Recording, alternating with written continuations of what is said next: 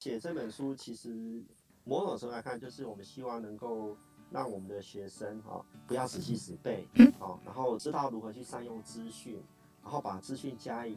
呃有效的组织、有结构的组织，然后去清楚的呈现自己的立场。那这件事情呢，在读书的阶段，或许可能是功课或者是考试的关系，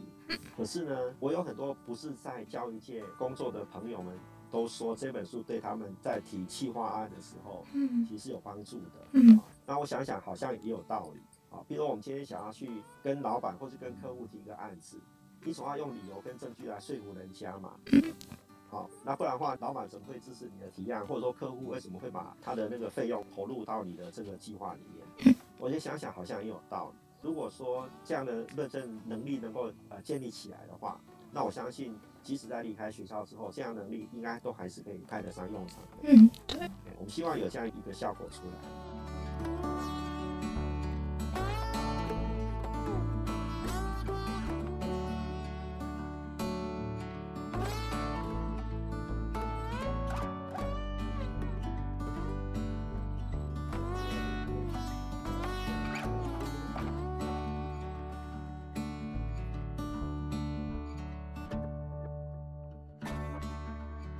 一本好书，今天如此，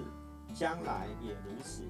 永不改变。欢迎收听一本正经，我是今天的主持人 Tina。今天要来聊一本书，书名是《论证写作》。那很荣幸邀请到作者之一，也是负责本书策划统筹的黄春木老师来跟我们聊聊。那请老师先跟听众打声招呼。呃，大家好，我是黄春木，服务于台北市立建国高级中学。很高兴有这个机会跟大家来呃聊一聊这一本呃就是前不久出版的新书《论证写作》。谢谢。好，那这本书是在教学生如何有逻辑、有条理的论述或是表达观点。就是老师在作者序里面有谈到说，这本书创作的起源是因为察觉学生论证写作能力薄弱的问题，然后想要引导他们学习改进。这样，这个问题是您从事教学以来就有的，还是说是一届一届，然后觉得就是状况变严重？然后也想要询问老师，就是你觉得有哪些因素会造成？学生论证能力写作薄弱的结果呢？嗯，好，呃，这个问题呃很有趣哈，但是也很重要。我坦白讲哈，我们呃在一零八呃新课纲之前哈，就是大概在民国一百零八年啊，二零一九年之前，其实在我们的高中的学习里面，很少把论证写作当做是一个呃重要的功课。因为早期我们的读书大概主要的考试形态就是，呃，写四选一的选择题嘛。对。那唯一要做比较开放式的讨论的，事实上就是国文的作文跟英文的作文。对。啊，其他时间哦，就非语文科的部分，大致上这件事情好像没有那么样的重要。所以呃，绝大部分的老师在呃平常的这个给学生的功课当中。大致上也不会要求学生进行论证写作，除了特殊班，譬如像资优班，才会有这样一种功课啊。但是到了呃一零八课纲之后，呃，让学生学习去进行论证写作这件事情，就变成是所有的学生呃都要去呃尝试的去学习啊。那我们所遇到的问题就越来越严重哦，也就是说学生写出来的东西，我我们很难去理解学生的想法是什么。他有想法，可是他在写的过程中，他不太能够去表达啊啊，或者是说学生根本整个那个呃逻辑思考的那一种那个结构性哈、本身就有问题，所以这是我们在呃一零八课纲之后，全台湾多数的老师哈、都遇到的问题，所以我们才会想说，那我们怎么去解决这个问题？那感觉是，就是可能我们的教育就是一开始可能没有教我们这个，所以可能学生这方面的能力比较弱，这样。对对对，然后新课纲把这个问题凸显出来了。呃，从我来看，我觉得这是好事。那论证写作这个词听起来，就是我一开始看到这本书的时候，我是觉得哦，感觉是很难的书。然后这个论证写作看起来是很困难的事情。那我就翻开书，然后他就写说，重点在于写作是不是言之有理、言之有据、言之有物这样子。那里面也有提到论证的四要件，C A E R，就是也就是主张、论点、证据跟推理。然后想要请问老师，是不是可以举个例子，就是跟我们说明？好啊，好啊，没有错，我同意哈。那个论证写作这四个字，一开始看好像很有学问的样子啊。比较平易近人的说法，其实就是刚刚呃主持人提到的嘛，哈，就是我们要跟人家讨论一件事情啊，你总要有内容嘛，不能讲空话嘛，然后再来的话就是说，你总要有一些理由嘛，然后你总要有一些呃证据嘛，啊，或者是例子，嗯，然后你这个理由总是要合乎逻辑嘛，而这个东西本来就是我们一般不管是对学生或是我们所有的人。当你在表达意见的时候，你本来就应该要很认真的去提供足以说服别人的理由、证据啊，然后要把自己呃到底你的立场或者是你的想法是什么，你当然都要讲清楚啊。那把事情讲清楚就是言之有物啊，然后有充分的理由，那就是呃言之有理嘛，好，然后有足够的证据啊，就是言之有据嘛。所以我想这是没有问题的啊。那现在只是说我们的。同学们在练习这样的一个表达方式的时候呢，他们可能不太习惯啊，或者说是相关的那个观念或者是方法并不熟悉啊，所以以至于他们写出来的内容哈，我们在老师在批阅的过程中就很难了解学生的想法是什么。那如果说我们要讲 CAER 的话，那就是说我们可以举一些例子嘛，好，譬如说。呃，如果今天学生啊、呃、想要写一篇文章啊来讨论呃目前呃就是像譬如说台湾最近几年来一直很重视的一件事情，就是我们我们的那个能源危机嘛，我们的电可能不够，对，啊，那我们的政府在过去这几年来大概就推动了我们叫农电共生啊，就是在土地上面搭那个太阳能板，对，这样一个农电共生。可是农电共生在呃最近这几年是引起非常多的讨论。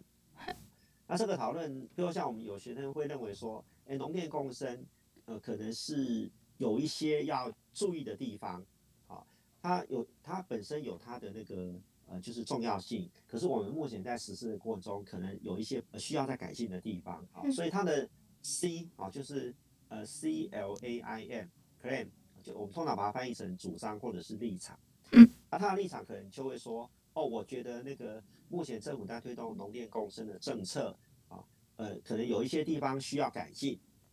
啊，这就是立场哦，需要改进啊。好，那如果你的立场是需要改进，那你总要告诉人家，那到底现在问题是什么嘛？好，啊，当然他可能就会去说，哦，那个如果呃太阳能板搭在农地上面，好，那这样的话底下的农作物就可可能很难生长啊，因为那太阳能板底下的温度可能很高，好，或者是说。原来那个土地是可以种很多农作物的，可是你现在搭了太阳能板之后，啊，这些土地呢，在种农作物的时候，可能就会受到很大的那个影响哦，就可能它就没办法产出很好的那个呃收成出来了，啊，这就是一个理由。那证据是什么呢？证据你当然就要引用一些学者专家啊，或者是在地的农民的一些表达的意见，好，来当做证据，那告诉人家说，哦，这个不是。我我这个小小的高中生自以为的一个一个情况，而是真的有很多呃学者专家或者是农夫哈，呃他们提供很多这样的一个批评的声音啊，那这就是一个证据。那如果说学生在表达一个意见的时候，他能够用理由跟证据来支持他的主张的话，那么就表示这个学生有推理的能力啊，因为他能够用理由跟证据来支持他的主张，而且听起来非常的有说服力。啊，那这就是他有推理能力啊，所以一般我们在讲 CAER 的时候，基本上我们在学生的那个写作的作业里面，我们可以看到 CAE，C 就是我们刚刚提到的主张，好，那 A 就是 argument，就是论点啊，或者说我们呃是一个理由，好，那 E 就是 evidence，就是证据，嗯，那如果这篇文章里面能够用理由跟证据。来充分的支持他的主张，那这就是可以看得到一个很重要的能力。这个能力在文章里面看不到，可是我们可以看到他的那个 CAE 本身的关系扣得很紧，那这就表示学生的那个推理能力是够的。对，啊，所以我们大概会要求学生在表述意见的时候，能够好好的去，重点应该是说，能够好好的去把你的理由跟证据充分的呈现出来，来说服人家你的 C 就是你的主张是可以成立的。那在这过程中呢，通常我们就会训练学生另外一件事情，就是说，虽然我们在讨论，譬如我们刚刚讲蒙面共生，哎，可能班上有些同学是觉得说，哦，这可能有很多问题需要改进。那可能有些同学会认为说，啊，这件事情其实是很很重要的，而且目前呃政府在做的部分，其实有很多地方其实是有价值的。那这时候我们就发现说，哎，不同的学生可能立场不太一样，有些人是比较支持的，有些人是比较反对的。嗯。那这时候我们就会在班上就跟同学讲说，当你发现有人跟你在同样一个事情的讨论里面立场不一样，请你先不要立刻的否定对方的想法是错的。嗯。如果我们在呃，同样一件事情，大家立场是不一样的时候，然后如果你认为对方可能没有道理的时候，你要真正要注意的是，哎，他的论点就是 A，或者是他的证据一是否可以成立？好，那这意思就是说，我们在跟人家讨论事情的时候，如果对方立场跟我不一样，我不要立刻就说对方是错的。如果你要说对方是错的，那你必须要去证明对方的论点或者是证据是不能成立的。因为在一个民主社会里面，对于一件事情的那个立场不一样是非常合理的事情。对，或许两边都有各自的道理，所以我们真正要去讨论的地方，不是大家的 C 一不一样，而是大家的 A 跟 E 一不一样，或者是谁的 A 比较有说服力，谁的 E 比较能够站得住脚。所以我们也希望引导学生哈，在同样一件事情的讨论里面，能够多去比较彼此的论点跟证据上的有效的程度，而不是立刻否定跟你意见不一样的人的一些想法啊。所以我们大概呃这样一个训练，就希望有两个目的。第一个目的就是希望每个学生在表述意见的时候，不要用大小声的，或者不要说用一些很奇怪的方式来捍卫自己的主张。而是应该想办法用理由跟证据来说服对方。好，这是第一件事要学习的事情。那第二件要学习的事情就是，当不同的人对于同样一件事情的立场是不一样的时候，那么我们应该要把注意力放在论点跟证据之间的一个彼此的比较，或者是彼此的讨论，而不是立刻在那个立场上彼此吵架。好，那我我们目前这样一个课的进行方式，就希望说用这样方式来呃培养学生的那个论证能力。同时也培养学生的一个民主社会讨论事情的一种应该有的态度，啊，这大概是我目前的一个想法。我觉得这个好重要哦，这感觉就很像台湾，就是政治，大家可能立场不一样，然后可能就很容易吵来吵去。对，没有错。而且不要先不要吵，我们先来看谁的理由跟证据比较能够说服别人嘛。嗯嗯，这样是我觉得对事情的讨论可能会比较有正向的帮助。对，有帮助。这样。对。那我想刚刚提到那个就是太阳能那个，我是有点好奇，就是因为我我不了解它这个事情。那我想要知道是，如果上面就是说土地，然后上面盖了一个太阳能板，那它下面是还可以种东西吗？基本上如果有比较好的设计，啊，它它底下种农作物是没有问题。哦，原来是这样。因为现在那个太阳能板很多，然后大家就是像我家人，他就会说那个是种电这样，它不是种植物，是种电。种电。对，我觉我觉得就是蛮特别的。其实参考像那个国外的例子哈，比如说我们讲最近的例子，像日本，日本的那个农电共生或在余温上面的那个余电共生，其实他们已经做了很久了。然后就是要让那个农业还有种电这两件事情能够达到一个平衡点的话，其实有方法跟技巧的。啊，只是说我们目前可能在做法上哈，这个就是可能需要调整。啊，不然的话，我们现在就会变成是那个种电为主，啊，反而伤害了农业。对。啊，这是这是我们目前可能，譬如在。呃，那个台南，或者是目前我们看到比较多新闻，就讨论台南嘛，呃，这个相关的那个呃争议就非常大。那我觉得说，如果其实我们有些学生去收集资料，发现哈，哎，其实这件事情看起来在技术上是可以是可以解决的，嗯，并不是像现在这个样子，就是说好像都是缺点，好，那只是说日本他们在农电共生的政策推动的时候，他们优先是还是以农业为主，可是，在维护农业的前提底下呢，去发展太阳能光电，可是台湾或许可能把那个太阳能光电这件事情看成是主角。对，在这情况底下，就反而对农业原来应该有的那个环境的维护呢，呃，可能在那边就没有做到非常的妥善的一种设计，所以导致我们今天的问题。所以看起来这个问题并不是无解的。啊，所以其实我们有些学生在找资料过程中，就会觉得说，哎，其实农业共生其实是可以成立的啊。好啊，证据是什么？证据是你哎，你看人家日本就做的不错啊。嗯。好，所以我呃在我们教室里面讨论的时候，其实对于这件事情不同立场的人在讨论过程中发现说，哎，彼此拿出来的证据，好像大家把它重新做一个整合之后，哎，或许我们可以找到一个共识，而不是完全是彼此是针锋相对的。嗯。好，那我觉得这样一个讨论就很有价值。对。同意。以前我们考试的时候，大家总是说文史相关科目就是贝多芬。那书中第三章啊，有提到人文及社会科学不是备科，那我觉得很有感触，因为我自己是中文系的学生，然后就是我会觉得，就是文史有很多需要记忆的地方，但是它也有很多是有逻辑、很有脉络的地方，是就是是要透过理解的。然后就是这边想要请老师跟听众聊聊您的看法。对，这个问题也是很重要哈。那个事实上，我们今天在讲理解或者是论证，我们并没有把它跟记忆当做是彼此是相互排斥的。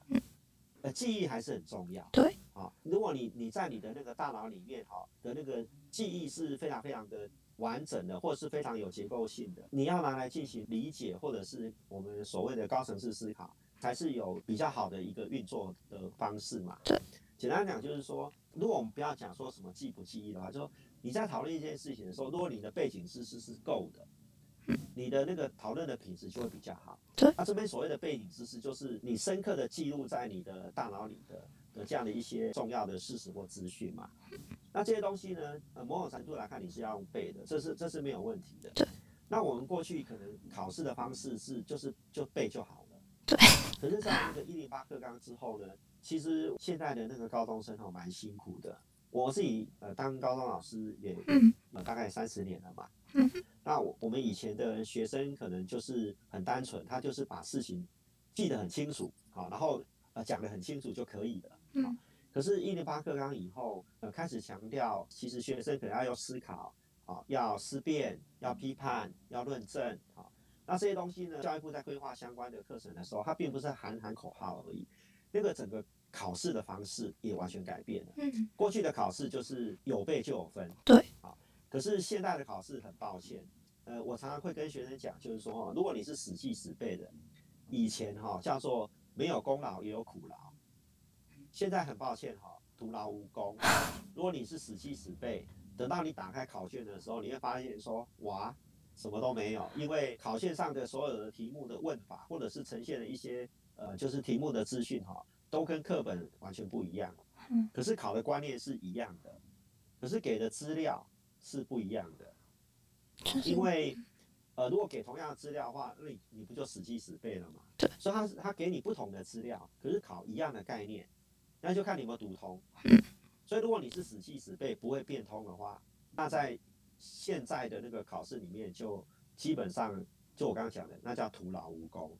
所以现在就会变成是说，没有说，你要把一些重要知识记下来，这没有问题，这一定要这么做的哈。可是你记下来之后，你还要能够去呃转换，还要能够变通，所以就意味着你有没有掌握比较知识的结构，而不是那些琐碎的知识，而是你能不能把这些学到的东西去把它归纳整理出一个比较大的那个呃结构，或者是一个比较大的概念出来，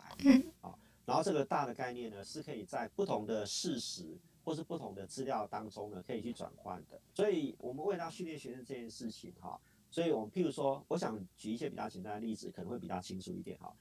譬如说，假设啦哈，我们过去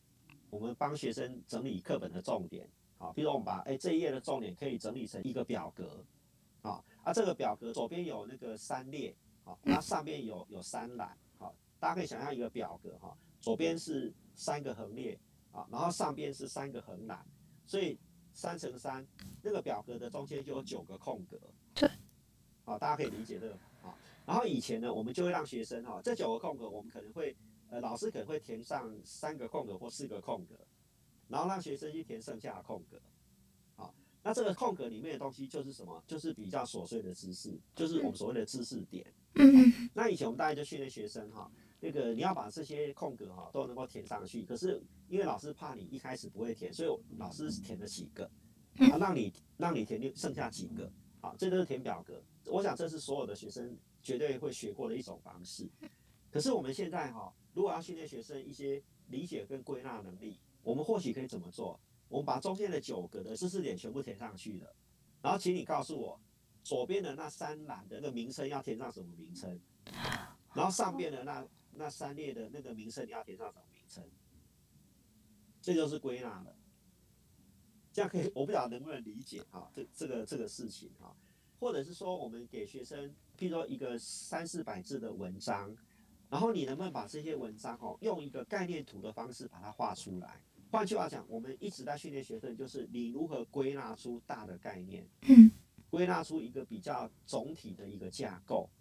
而不是把所有的力气放在琐碎的那个知识点的记忆上。因为如果你记那些知识点的话，其实你很难永远记住，会忘记。好，或者我再举另外一个例子好了，比如我今天跟学生讲，哎，各位同学，这一个课本哈，呃，这一课哈有二十个重点，那你就背吧。好，可是我们现在会跟学生讲说，哎，我们这一课有二十个重点，那你能不能把这二十个重点归纳出三个部分？譬如说这二十个重点里面，可能有有有四个重点是可以归纳成第一个部分，啊，然后有八个重点。可以归纳成第二个部分，啊，然后有八个重点可以归纳成第三个部分。如果可以归纳成这样的话，学生只要记三个部分的大标题就可以了，他或许就能够去记住那底下的二十个重点。可是如果你不做这样归纳，你就是记二十个重点的话，呃，我说实在，那个能够把这二十点随时记得清楚的是是很少，很少的人会记得那么清楚。但是如果你把这二十个重点归纳成三个大的概念的话，那或许你那二十个重点。就比较不会忘记，嗯，所以这个东西就是归纳啊，或者是我们叫同整，或者叫做理解啊。所以不管叫理解、同整或归纳，我们就要训练学生这个事情啊。那有了这样一个读书习惯的改变之后，那这样的话，我们就可以开始去训练学生。那你如果利用这些比较大的概念去进行相关的论证，因为论证的部分通常都是用大概念去做论证的。可是你在支持你的那个立场的那个这个部分，你就要提供一些比较具体的资料。嗯，那这时候就是那些所谓的背景知识就会用得到了。对。可是我们都知道，我们不可能永远记住所有的东西。对。所以在一零八课纲之后，还有另外一件非常重要的事情，就是呃，要训练学生如何去收集有用的资料。好。所以那个我们的学生一天到晚就是直接 Google，不是用维基百科，那我们就会跟学生讲哈。还是可以 Google 啊，还是可以用维基百科，真没有问题。可是我们会希望学生要善用资料库。其实我们现在有很非常多的资料库是免费的哈，比如说我们的国家图书馆啊，或者说是我们地方政府的那个县市的图书馆，都有很多资料库可以用。啊，有些资料库呢，其实你也不用到图书馆去，你在家里，只要你跟那个图书馆注册之后，你就可以使用那些资料库。啊或者是说我们在那个，我们有很多的那个学者专家，啊，他们为了要那个推广他们那个学科的知识，所以有很多的科普网站，嗯，啊，这些科普网站基本上都是可以免费的去阅读里面的相关的那个资料的。啊，这些资料因为是有学者专家整理过，所以大致上他们的可信度比你随便 Google 一个东西出来，那可信度会高很多。啊，那这些科普网站，譬如说像泛科学，啊，广泛的泛那个泛科学。啊或者是像科学人、科学发展、科学月刊，啊，或者是像那个国科会的科技报道，啊，这些都是属于自然学科的，啊，然后另外像那个人文社会学科，像那个呃历史学柑仔店，啊，那个巷子口社会学、菜市场政治学，啊，还有那个什么哲学哲学鸡蛋糕，啊，法律白话文运动。啊，那这些都是那个属于人文社会科学的那个科普网站，呃，都不用钱，啊，然后你你就可以很容易的在网站里面呃找到很不错的文章，好，那我就会跟学生讲说，比如说你今天要找农田共生，啊，你就直接 Google 农田共生，啊，你就会找到很多文章，这没有错。可是如果你今天是先进，比如说你先进那个科学月刊，然后再输入农电共生，搞不好你找到的文章的品质会更好。对啊。所以那只是多做一个动作，就是你先输入那个科普网站的名称进去之后，然后才在他们的那个首页上去输入关键字，啊，那也许你得到的文章的品质会会更好。那这些收集资料的那个观念跟方法，我们大概也都是在论证写作的课程当中，我们就会要求学生去这么做的啊。所以就回答主持人的问题，就是说记忆还是很重要，因为背景知识终究是必要的哈啊，但是如何去把这些背景知识加以利用，形成一个比较结构性的一个掌握，那这时候我们就会希望学生多去进行归纳、理解跟同整的这样的一个一个学习的活动啊，同时呃，为了要增强自己，就是不要死记死背，所以我们会鼓励学生多去呃练习如何去收集有用的资讯，来增强自己在。表述一个意见的时候，有更好的一个资料可以去加以参考跟运用。嗯，那我们大概用这样的方式哈，去改变学生死记死背的这样的一个过去的这种应该填鸭式的学习方法。嗯，对对。那这大概就是我们呃，也是新课纲之后我们正在努力的事情。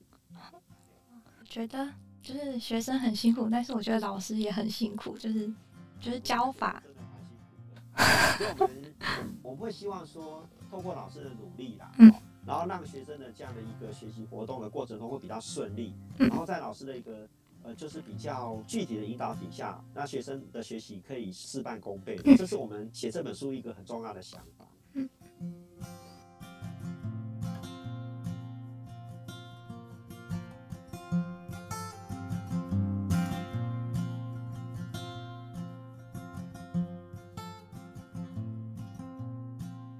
个也算是，我觉得就是像，也算是培养学生自主学习的能力。那对，然后想问老师，就是除了学校老师的努力之外啊，你觉得就是家长可以做什么，然后来帮助就是他们的小孩这样？我觉得那个，因为我们如果现在讨论的，因为我们这本书主要的对象是大概九年级的哈，就是国中九年级的学生哈，到高中的一个阶段，大概差不多十五岁到十八岁的那个学生啊哈，啊，因为大概。九年级到那个高一、高二、高三的学生哈，基本上他们抽象思考能力其实都已经具备了。嗯。然后，然后大概也也读了好多年书了嘛，所以大部分来讲，那个背景知识应该都是还不错的。嗯。那只是说如何透过我们刚刚讲到的收集资料的的那个方法啊，然后整理资料的方法啊，去进行理解跟归纳。如果这两种大的方法，就是从琐碎的知识点去。理解、统整跟归纳，另外就是说，你能够去透过资料库，或是找到呃，就是相关有用的资讯。嗯，如果这两个能力都有的话，那我觉得那个整个那个就是十五岁到十八岁哈的这个学生的学习，大致上就有个非常好的的那个条件，也就是刚刚主持人提到的那个自主学习的能力。我觉得这两个就是最基本的啊，就是收集有用的资讯，跟呃整理出一个有结构性的知识。那这两件事情。我觉得是家长要优先注意的，然后家长不要用过去自己的观念，就啊以前我们就是怎么样读书就呃就可以得到很好的成绩哈。那我必须要讲，我们现在的那个学生哈，那个其实是比较辛苦的。那但是这比较辛苦的原因是因为我们这个时代面对的是一个资讯爆炸的时代，好，然后那个各种的网络啊 AI 的那样一个发展，让我们的那个每天要处理的知识量是非常庞大的。然后呃这样一个现象其实对。目前的那个中学生，大概从九年级到高三，他们所那个面对的学习大概就是这样子的。那我们当老师的也都非常清楚，其实我们现在在学校教的知识，嗯，大概十年内几乎很多东西都落伍了，或者是说我们现在的观点是这个样子，但是可能几年后那观点又不一样，嗯，或者是观点会更多元啊。所以这样情况底下，如果我们那个还是继续教学生知识的话，那是不够的。我们现在的老师或者是学生最大的挑战就是如何去教知识跟教方法，然后学生就是如何去学知识跟学方法。所以那个跟过去只有教知识跟学知识是完全不一样的。那我觉得家长如果能够体认到目前学生啊，就是孩子们呃的那个学习的状况，以及他们即将要面对的一个变动更大，或者是资讯更加的庞杂的这样一个未来的时代的话，那我觉得家长可能要关心的孩子的两个能力，就是我刚刚提到的，他如何去透过读书或者是那个网络资料的搜寻，得到有用的啊有用的这样的一个资讯。啊，另外就是说，呃，如何去进行呃相关的那个呃统整啊，透过那个文字的啊或者是图表的的这样一个统整能力，来让整个学习哈那个从比较零散的平面的。变得是一个比较立体的、比较结构的，嗯，啊，这件事情如果能够那个学会的话，那是比较重要的。那跟过去那一种把一个本课本反复的机械式的练习，那已经是完全不一样的。我刚刚提到那个，如果还是用过去那种反复机械式的学习要求孩子功课的话，那就是四个字：徒劳无功。嗯，就是要让孩子他学会怎么运用，而不是就是只是死背下来这样。没错，没错。嗯，那《论证写作》这本书呢，总共有六大章节，那是分别由六位不同领域的老师撰写的。内容非常丰富，那想要询问老师在编写时有遇到什么困难吗？以及这本书出版之后，有从学生那边得到什么回馈或是收获吗？当初在写这本书的时候，其实我们是经过很多次的讨论啊。好、嗯，那后来大概大家的意见就会变成是说，虽然论证写作是一件事，可是它在文科跟理科的这个表现的方法上会有一些差异，有些是一样，有些是不一样的。所以我们后来就觉得说。呃，可能要分开来写，所以我们在找相关的那个作者的时候，呃，就考虑到这件事情，好，然后又考虑到那个英文的表述啊，英文其实也有论证写作，可是英文的表述，因为它不是我们的那个呃日常的语言嘛，好，它是一个所谓的外语，所以英文的表述呢，它在论证写作这件事情上呢，它也也有一些特殊的要求，好。所以我们在安排相关章节的时候，就会变成是说，我们有文有文科有理科的同仁来撰写相关的章节，然后也有那个呃英文老师来撰写。那英文如何去做论证写作？嗯，那另外我们也考虑到说，我们这个时代充满了数据，好，因为我们讲我们现在是一个大数据的时代，好，其实我们每天也碰到很多的数据，哈，像比如像前一阵子那个大选，那大选就有很多民意调查的统计数字，好。所以我们就在想说，如果就算我们今天不是自己去跑统计，可是我们还是会读到很多跟统计数字有关的这些资料。所以，我们如何去呃理解统计这件事情哈，恐怕也是很重要的哈。所以，我们就特地找了一位就是非常了解统计、很有经验的一位我们的伙伴，来为中学生哈写一个中学生的这样的一个阶段哈所应该要知道的一些统计的基本的观念。好，所以这整本书大概就是从这样的想法里面出来。那我必须要特别讲的，就是说，当然我不是我不是在讲考试领导教学的，但是我必须要讲，就是说，在最近这几年来，不管是国中会考或者是大学的学测，不管是语文科或是非语文科，啊，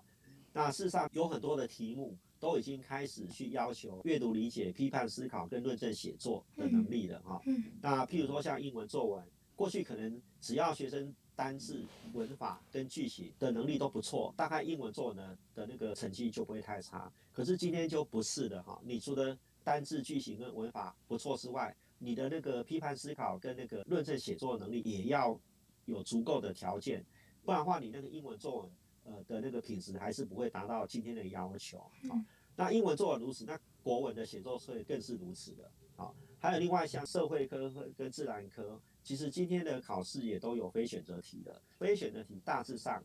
就算他只需要你写一两百个字，也大概都是会跟论证写作有关。好，譬如说他可能给你两笔资料，啊，问你说你觉得哪一笔资料是对的？那你的理由是什么？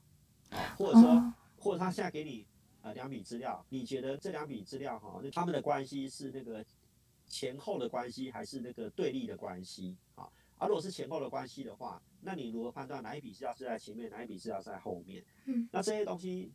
你要背景知识，可是你不可能是死记死背的，因为那个题目你之前绝对没看过。嗯，所以你一定要利用背景知识，好，然后再加上那个呃思辨或者是论证的方式，啊，然后那个在写的过程中，你提供我的判断是什么，然后我我在这题目里面我看到哪些关键的讯息可以来当做判断的依据。那这些东西都是我们今天考试的方式了啊，所以那个你就会发现说，呃，现在的考试也不再是呃死记死背呃就能够解决事情了啊。所以大致上我们在写这本书的时候，也有注意到那个考试的那个转变，所以我们也尝试在各个章节里面，把那个考试已经在转变的这样的一个现象，也在那个书中做了一些讨论。那希望就是说，我们的学生不管是在日常的学习，或是在面对考试的时候，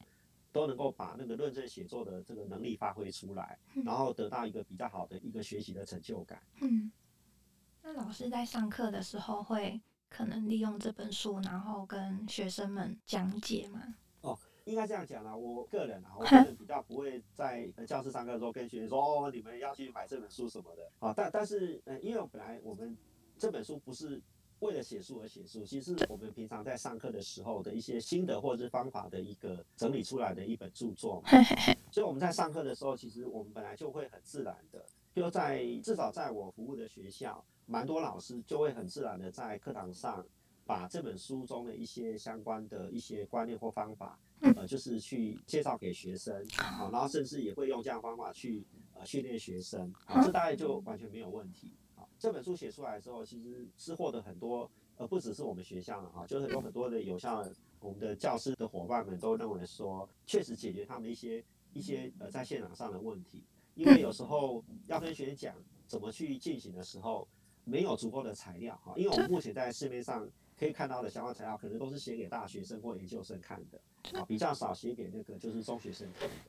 所以他们就会觉得说，这本书可以省掉他们一些时间，或者是可以少掉很多的那个唇舌啊，跟学生讲了半天哈啊，就已经有这样的书可以去参考。那这也是那个我们身为作者比较高兴的地方，就是说我们确实能够去协助那个就是呃高中现场哈，不管是老师或者是同学，在面对这件事情上哈，必须要注意的资讯。其实我我比较坦白讲，我们当初会写这本书哈，其实是因为我们改学生的作业改到快要吐血了。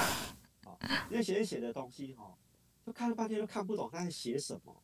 哦，然后那个标点符号也乱乱用，哦，然后那个比如让他写六百字的一个一个短篇的讨论哈，他六百字就一段，他也不会分段，哈，是哦，然后也没有那个什么，他六百字就全部六百字全部就就是一大段，好。那有时候我想要帮他分成，比如我六百字想要把它分成三段，我没办法分，没办法分的原因是因为他所有的观念全部纠缠在一起，所以我就会跟学生讲，像我最近常跟学生讲哦，不会分段表示你脑筋不清楚，因为全部格格到底啊，所以你看那个分段使用标点符号，或者是使用那个什么连接词，什么叫连接词？就是然而、总是、首先。我常问学生说，如果你先看到一个词叫“然而”，那表示“然而”的前面跟“然而”后面是什么意思？学生都会讲。那我说拜托，那你们用个“然而”，那你前后两句看起来我根本不晓得你这是什么意思。所以那个这些连接词其实就是我会跟学生讲，从认真写作的角度来看，连接词的使用就是一种逻辑。嗯。啊，如果你用“然而”，就表示前面跟后面的意见不一样。嗯。啊，或者是说甚至是对立的。嗯。如果你写“而且”。